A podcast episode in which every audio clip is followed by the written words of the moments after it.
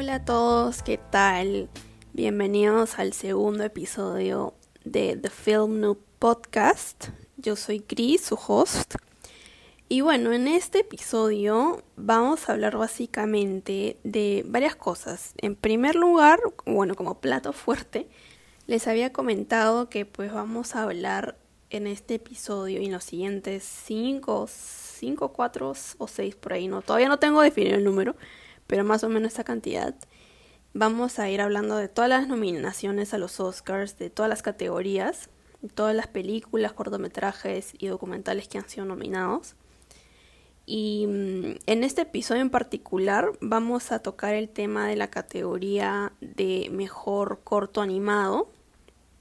Ahí les voy a contar eh, cuáles son las cinco nominadas, de qué tratan, eh, una pequeña review de mi parte y también, bueno, mi predicción a ganar y mi favorita de esa categoría.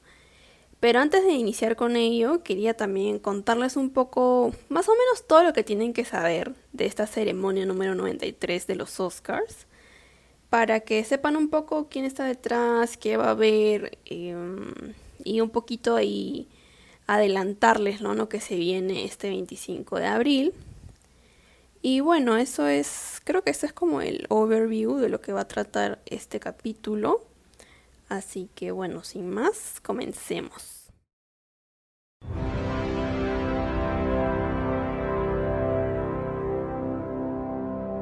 May I have the envelope, please? And the Oscar for Best Picture is presented to. And the Oscar goes to. And the Oscar goes to. And the Oscar goes to. And the Oscar goes to. And the Oscar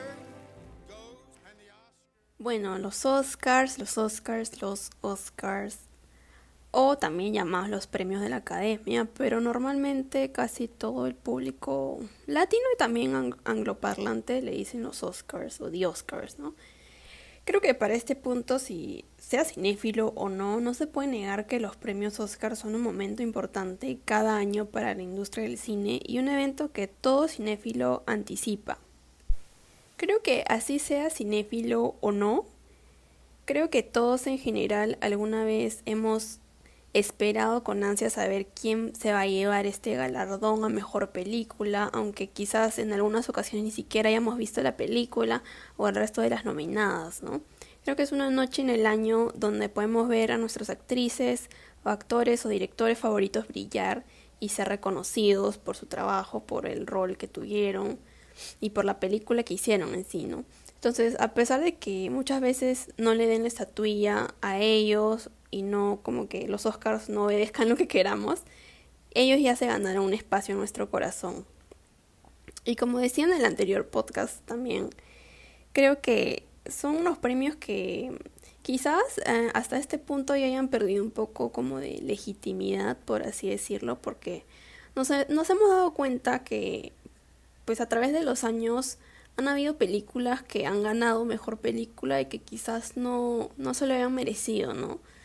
Siempre, siempre pasa este tipo de cosas porque creo que también eh, hoy en día más que, más que antes, también los Oscars han tomado como, como bastante influencia del, del, de la polémica que rodea a una película, ¿no? Entonces siempre, ahora más que nunca se tocan estos temas de no sé, temas raciales, temas de inclusión, temas polémicos que, que los Oscars como que tienen que obedecer, ¿no? A esa agenda y, y seleccionan la película a nominar en base a ello también, ¿no? Entonces, muchas veces, en muchos años nos ha pasado que quizás varias películas que nosotros hemos visto no hayan quedado en la selección de los Oscars y que quizás hayan, han sido mucho más superiores a las que han sido nominadas. Pero creo que es este tema también que ha, permeado bastante en los Oscars y pues nos hemos dado cuenta que quizás ahora ya no se premie tanto el arte en sí, ¿no? Por un lado es positivo porque se, tocan estos temas que son polémicos y pues se les da visibilidad, ¿no? Que creo que también es importante. Pero por otro lado también es un tema que que involucra a que es una premiación que en verdad no como que juzga al arte por sí sola, sino que también mete temas sociales, mete a las personas que están detrás y pues ya es, un, es una premiación que está bastante como permeada, ¿no? Por, por, por diferentes circunstancias. Pero a pesar de todo ello, creo que igual sigue siendo una ceremonia como, bueno, no se puede negar, ¿no? No es que yo lo quiera decir así, pero yo creo que a este punto creo que es una ceremonia igual respetable. Creo que la industria del cine la espera, la anticipa. Y pues es un momento histórico, ¿no? Es un momento que marca el año en la industria del cine, queramos o no queramos. Entonces, creo que este año 2020 nos dejó muy buenas películas que destacan tanto por su historia, por su narrativa, como por sus capacidades técnicas, también como las, por las performances de los actores.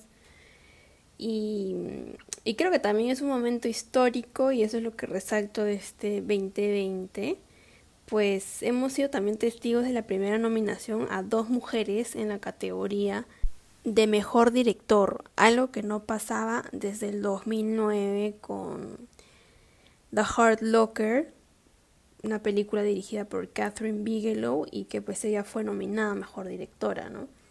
Entonces creo que es algo también importante que recalcar en esa ceremonia. Estas dos mujeres son Chloe Zhao, de la directora de Nomadland, y Emerald Fennell, la directora de Promising Young Woman.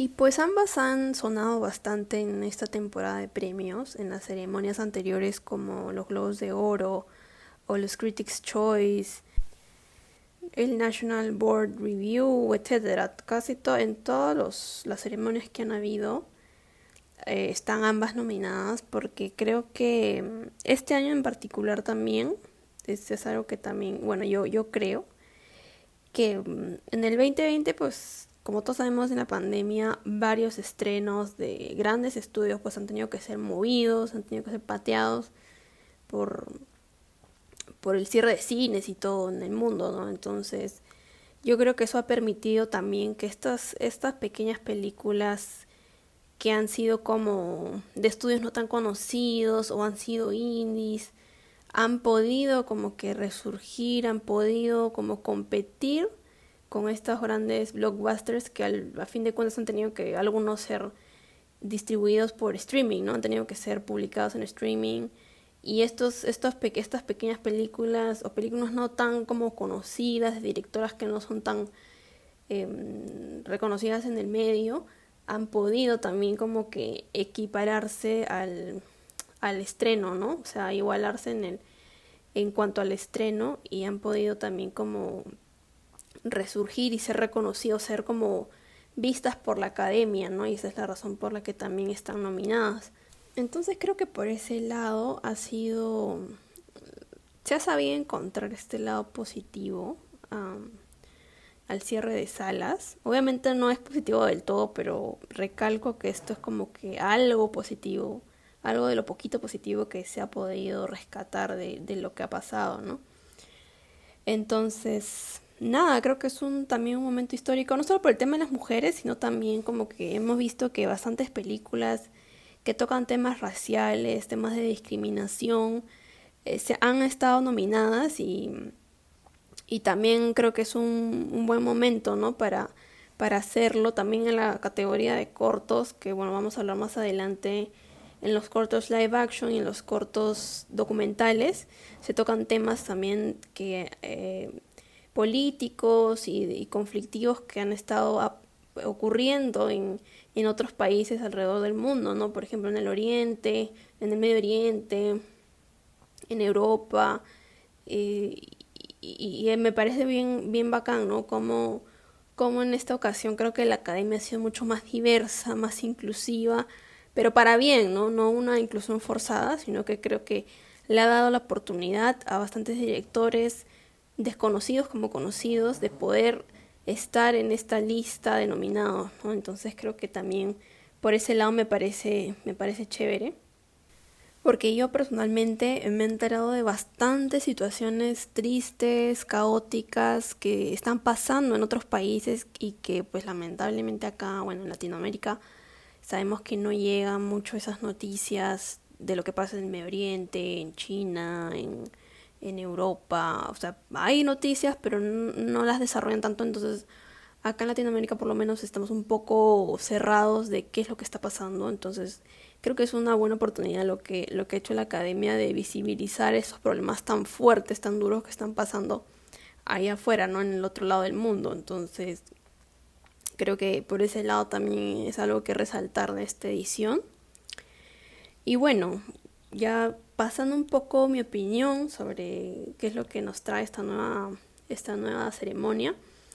Les quería contar que también esta edición número 93, por si no lo sabían, va a ser producida por el gran Steven Soderbergh, que es, bueno, director de Contagio, de películas como Erin Brockovich, Ocean's Eleven, entre otros, ¿no? La última creo que hizo el año pasado fue Let Them All Talk con Meryl Streep. Entonces, bueno, va a ser producida por este grande del cine y anticipamos una gala presencial, como nos lo habían dicho, pero ahorita está un poco en la nebulosa este tema de cómo va a ser realmente. Eh, pero bueno, nos irán como ya adelantando lo que tenemos que esperar. También sabemos que no hay presentador en esta ocasión, lo cual es un poco extraño, pero ya veremos más o menos cómo se desarrolla la situación y ya veremos también con qué nos sorprende Soderbergh. Entonces son en total 56 películas, cortos y documentales que están nominados entre todas las 23 categorías. Y quizás hasta este punto, no sé cómo van, pero quizás solo has llegado a ver las nominadas, las 8 nominadas a Mejor Película, o quizás has visto todo como yo, bueno, no, como yo recién yo voy en 34, pero yo creo que sí la hago hasta el 25 de abril o quizás no has visto nada hasta ahora, ¿no? En cualquier caso, si aún no te has metido del todo en las nominaciones, no has podido ver todas las películas y quizás ya hayas abandonado el Oscar Race porque creo que es un poco difícil completar las 56 en estos 20 20 ¿cuántos días? No, creo que ya 19, ¿no? 18 por ahí. 18 días que quedan. Y bueno, pues no te preocupes, en este caso ya llegaste al podcast correcto. Y bueno, ya habiendo introducido más o menos cómo van a ser los Oscars, em, ya vamos a pasar específicamente a tocar la categoría de mejor cortometraje animado, que va a ser la primera categoría que vamos a tocar, y ya en la siguiente vamos a hablar del resto de, de categorías, ¿no? Entonces, bueno, comenzamos. Para mejor cortometraje animado tenemos cinco nominadas. Les voy a ir como desmenuzando en, por el orden en el que fueron nombradas. Entonces, primero como primera nominada tenemos a Burrow. Burrow es un corto animado de Estados Unidos producido por Spark Shorts, que es un programa de Pixar y Disney. Y está dirigido por Madeline Sharafian, y pues fue el corto que acompañó en su momento al estreno de la película Soul. Y bueno, ¿de qué va Burrow? Burrow nos muestra las ocurrencias de un tierno conejito que llega a una madriguera e intenta construir la madriguera o su hogar de, de sus sueños debajo de un bosque en donde también habitan diferentes animales. Entonces este conejito que no tiene nombre, al intentar hacer su madriguera y rechazar la ayuda de sus vecinos por mera vergüenza, cabe accidentalmente en varias casas al tratar de buscar su espacio por sí solo. Avergonzándose de no tener idea de qué hacer, ocasiona un gran problema para todo el vecindario. Burrow es un corto que está dirigido para niños, con una historia que es simple pero es efectiva y nos transmite un importante mensaje del sentido de comunidad de aceptar ayuda de otros y también pedirla cuando la necesitemos, ¿no? Entonces creo que es un, un corto que nos deja un mensaje positivo y bonito. Y además que se vale de una animación en 2D y un estilo de ilustración que nos recuerda a los libros infantiles clásicos y con, con, todas estas como características creo que logra transmitir una ternura y un gusto de ver. Creo que los niños van a, si tienen hijos o si tienen algún niño en casa, lo pueden ver. Creo que es un, un corto bonito y divertido. Y bueno, el, para los que lo quieran ver, está disponible en Disney Plus. pero si lo buscan como Borrow no lo van a encontrar si es que tienen su Disney Plus como en español. Lo tienen que buscar como La Madriguera. La segunda nominada es Genius Loki.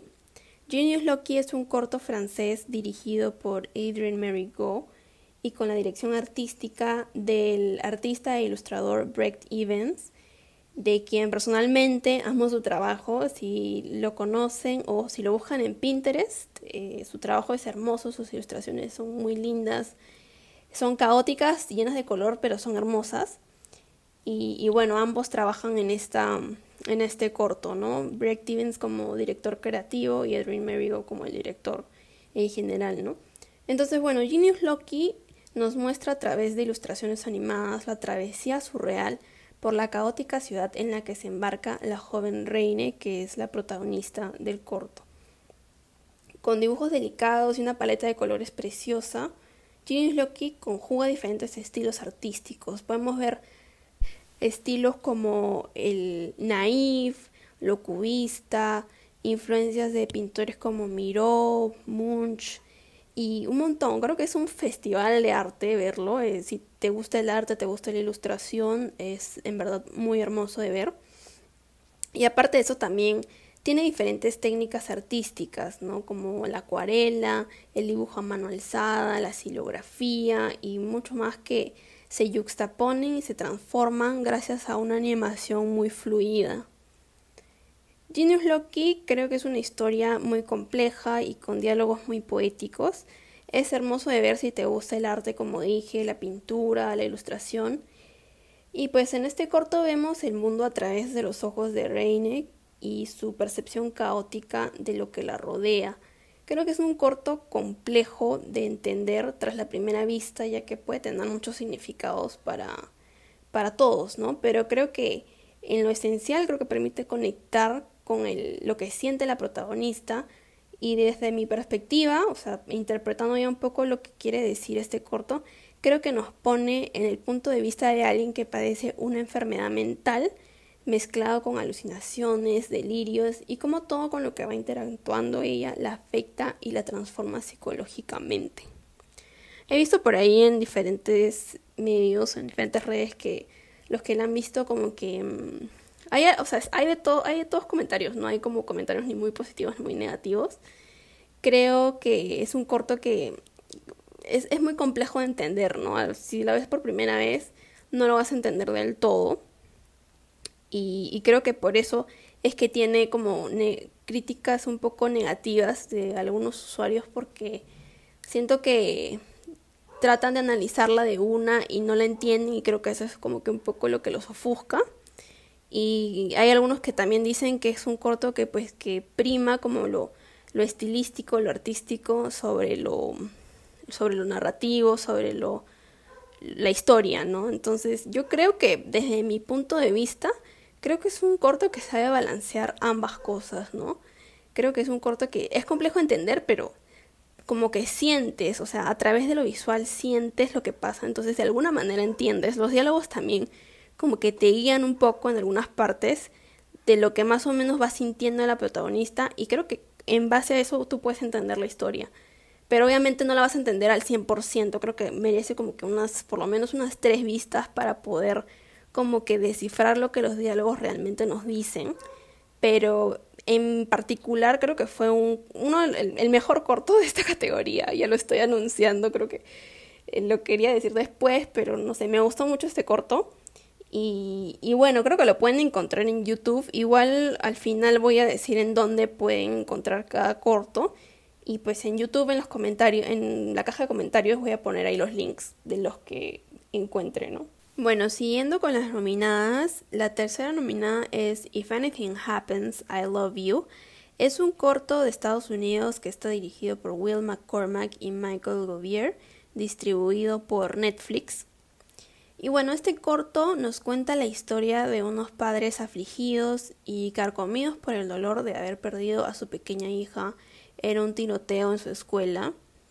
Y en general es una elegía sobre la pérdida de un ser querido y la reconciliación. If Anything Happens, I Love You tiene una animación en 2D de estilo como sketch que a través del uso del blanco y del negro y el diseño de sus personajes logra transmitir tristeza y el conflicto emocional que tienen los padres por este evento tan trágico. El uso de acentos de color en algunos puntos sutiles en todo el corto creo que logran transmitir bien también la emoción y la nostalgia al traer de vuelta el recuerdo de su hija llena de vida, ¿no? La banda sonora también creo que aporta a esta línea que sigue. Sin embargo, creo que la canción escogida para uno de los momentos más importantes y emotivos no logra alcanzar esta nota que estaba construyendo y termina creando un breve momento de desconexión con la historia, ¿no?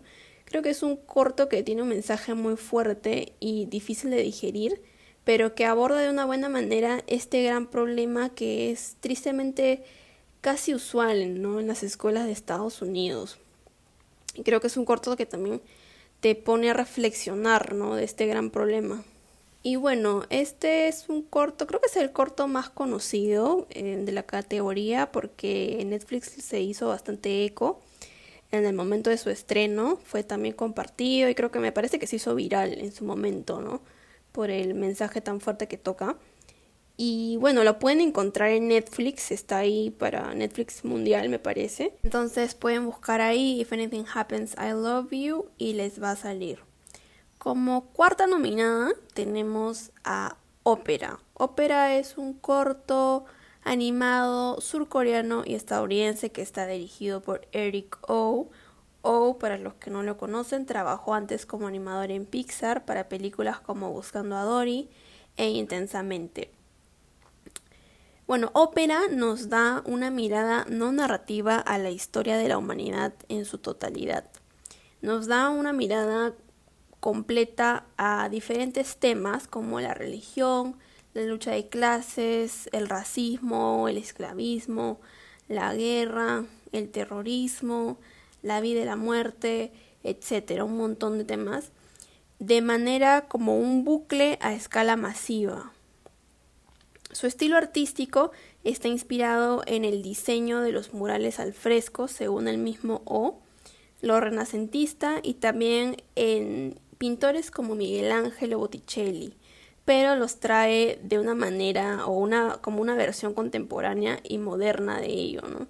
Este corto en un inicio no estaba diseñado a ser uno, sino que iba a ser un proyecto audiovisual experimental para una instalación en un museo, ¿no? De esa manera está diseñado como un bucle, entonces la experiencia en un museo como que es diferente, ¿no? Porque tú puedes ir y pararte frente a él y verlo y verlo y verlo porque se repite, ¿no? Pero es interesante ver cómo se adaptó esto también para un corto.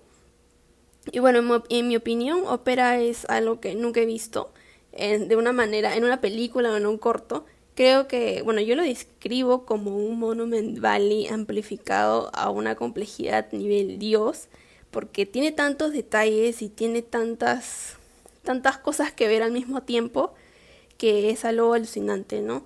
Creo que también rompe la estructura narrativa donde sin diálogos y a través de un bucle te obliga a forzar la vista y a escudriñar con tus ojos cada detalle de su gran complejidad visual. Tiene también una banda sonora muy inmersiva que te logra sumergir a la riqueza visual que provee. Entonces creo que es un corto interesante. Eh, lamentablemente para este corto no, eh, no puedo conseguir un link porque está muy difícil de, de ver en plataformas, no está en ninguna plataforma que conozca. Y pues yo lo vi de una manera no tan aceptable, no tan legal. Pero eh, si lo consigo otra vez voy a tratar de compartírselos en los comentarios de YouTube. Y, y nada, espero que si lo encuentran también por ahí lo vean, es, es muy chévere. Y bueno, ya para finalizar de las nominadas tenemos a la última que se llama Yes People Yes People es un corto islandés dirigido por Gisli Darry Haldorson, no sé si lo pronuncié bien. Y bueno, Yes People sigue el día de seis personas, cada una viviendo en un edificio pero siguiendo diferentes caminos y cada uno también pasando el día a su manera y con su propia voz. Personalmente de todos creo que es el más flojo, si bien en cuanto a animación y el diseño de los personajes es agradable, creo que visualmente no aporta nada nuevo a diferencia de las anteriores que sí tienen bastantes puntos fuertes en cuanto a animación y en lo visual. Y por otro lado creo que es un corto divertido, creo que es el único de la categoría, bueno aparte de Burrow que han optado por el lado gracioso, por los gags, ¿no? Tiene pequeños gags que se sostienen sin diálogos y solo con sonidos graciosos. O bueno, eso es al menos lo que yo interpreté. Después estaba buscando y dicen que está, bueno, que la gente dice yes, pero en, en islandés, ¿no? Entonces como que solo lo único que dicen es yes, me parece. Entonces es como un diálogo que se sostiene con eso nomás, ¿no? Y bueno, las expresiones también de los personajes es algo también con lo que se sostienen, ¿no? Cómo van interactuando, cómo hacen estas pequeñas mímicas, expresiones que son divertidas.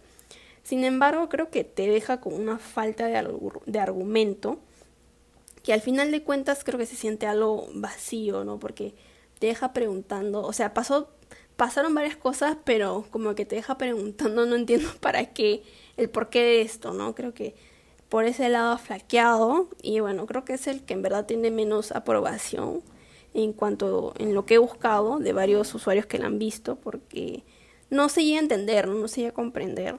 Y bueno, si quizás tú lo ves, me parece que está en Vimeo. En Vimeo yo lo renté, estaba, no me acuerdo el precio, pero estaba bien barato. Entonces, si, lo, si, si quieren lo pueden rentar en Vimeo, pero también me parece que lo han subido a YouTube, entonces está por ahí. Igual voy a dejar el link, como siempre, en la caja de comentarios de YouTube.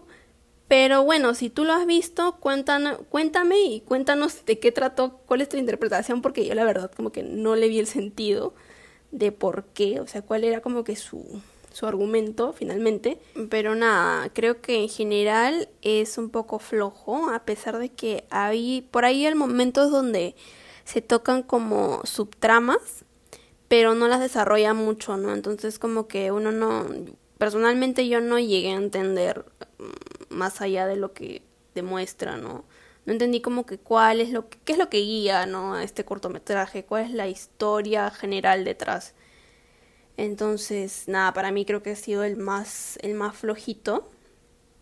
Hubiera, en verdad, hubiera, en, vez de este cortometraje, creo que hubiera puesto Out, que también es un cortometraje de Disney, que está, que también es de Spark Shorts, y pues no, no la hizo, ¿no? Llegar a los cinco nominados. Pero por otro lado me parece chévere que Islandia a través de este corto esté representado, ¿no? Este nominado, me parece un éxito para Islandia y para las producciones islandeses, ¿no? Y bueno, con eso ya hicimos como un walkthrough a través de las cinco nominadas a esta categoría. Me gustaría saber si me estás escuchando por YouTube, que me comentes ahí cuáles son las, las que te gustaron, si ya las viste todas, o si viste alguna, si te gustó por qué, no sé, que me cuentes ahí cómo ves esta categoría, te parece chévere, no te parece chévere. Em, y bueno, ya vamos a cerrando, ya para finalizar con cuál es mi predicción y cuál es mi favorita. Bueno, primero con mi favorita, porque creo que ya, ya la revelé. Eh, sin querer, me parece que mi favorita, bueno, ya la deben haber sacado, pero mi favorita de esta categoría es Genius Loki, que es este corto francés que les comentaba, que mm, tiene ilustraciones muy hermosas, que está dirigido creativamente por Brett Evans y que pues cuenta una historia bien bien triste pero de una manera poética y hermosa de ver. Es una historia, es un corto que, que tiene bastante trabajo detrás, o sea, no desmerezco a las demás, pero siento que esta es como tiene bastante, bastantes cosas, ¿no? Bastantes herramientas visuales de las que se ha sabido valer para que visualmente te impacte, ¿no? Además que también creo que ha sido un corto que es, o sea, que la dirección de Adrian Merigo ha como ha, sido satisfactoria, ha logrado como balancear personalmente para mí este este tema del estilo y la sustancia, style over substance, creo que acá no aplica, creo que ambos están balanceados, tanto historia como recursos visuales están bien balanceados, van de la mano, porque en verdad creo que esta es una historia, o bueno, la manera en la que está narrada, la manera en la que está construida, es ah, o sea, bajo la dirección de otra persona creo que hubiera sido muy caótica. Creo que no hubiera estado balanceada en la manera en la que estuvo, si es que alguien hubiera, si es que otro director lo hubiera hecho, ¿no? Creo que la dirección está muy bien lograda porque es un corto que pues balancea, balancea ambos lados, tanto lo visual como lo histórico, como lo, la narrativa. Entonces creo que por ahí también hay algo, hay algo muy, algo que valorar, ¿no? Porque creo que también el artista, como les dije, el director creativo en este caso, Evans, eh, sus ilustraciones son muy caóticas, si, si tú las ves por sí solas son bien caóticas. Entonces creo que también conjugado de la mano del director ha sido como una buena dupla, ¿no? Que han sabido manejar este balance sin que se vea algo pues abarrotado, caótico, desordenado, que no se entienda. Y pues creo que también ahí es algo, es un punto, un punto positivo, ¿no? De este corto que me gustó bastante. Y bueno, ya para finalizar les voy con mi predicción. Mi predicción va con If Anything Happens, I Love You, que es este corto de Netflix.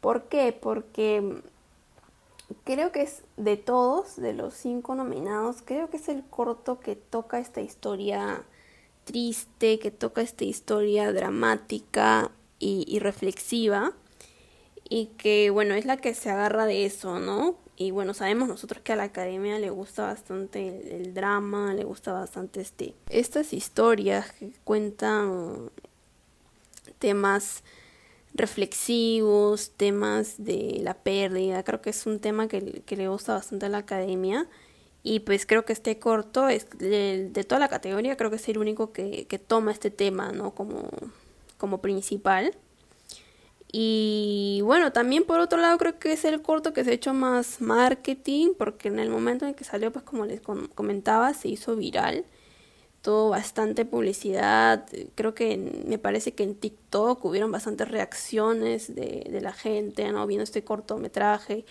y pues llorando, reaccionando a esto. Y pues creo que es el que tiene más posibilidades de ganar, ¿no? Por el tema de la historia. La historia está, es bonita, está bien construida, es bastante emocional, bastante reflexiva.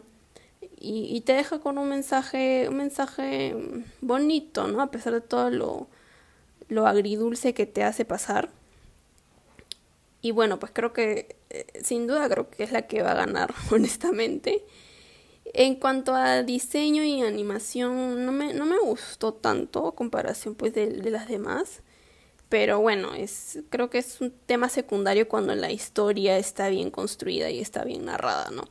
El único punto ahí que no me gustó, por la cual a mí no me, no me hizo como que calificarla muy bien es el tema de la canción que escogieron que me parece que está que está fuera de, de la línea, ¿no? Que estaban construyendo una, una línea bien como de emociones tristes, de emociones eh, conflictivas, que pues con esta canción como que... Yo entiendo el uso de la canción, que por, por cierto no, no menciono la canción, se llama 1950 de King Princess, que es una canción media pop y que pues entra en un momento clave que es donde aparece el personaje de la niña, ¿no? De la hija de estos padres, como en forma de, de recuerdo de, de, ella, ¿no? Viva y, y, pues haciendo pasar momentos felices a sus papás. Y creo que es una canción que se usa porque, bueno, yo la manera en la que la interpreté es que la razón de que esté esa canción ahí es porque quizás fue la favorita de la niña o quizás es la que los papás la recuerdan a, la niña, a su hija. Entonces entiendo que esté ahí por ese motivo, pero me parece una mala elección porque es una canción pop luego de como que una banda sonora tan como tranquila, tan tan triste por alguna razón y como que te cortan con este con esta canción que en verdad como que ah, te, te, te, desconecta, ¿no? Te desconecta y no siento que no fue una buena elección.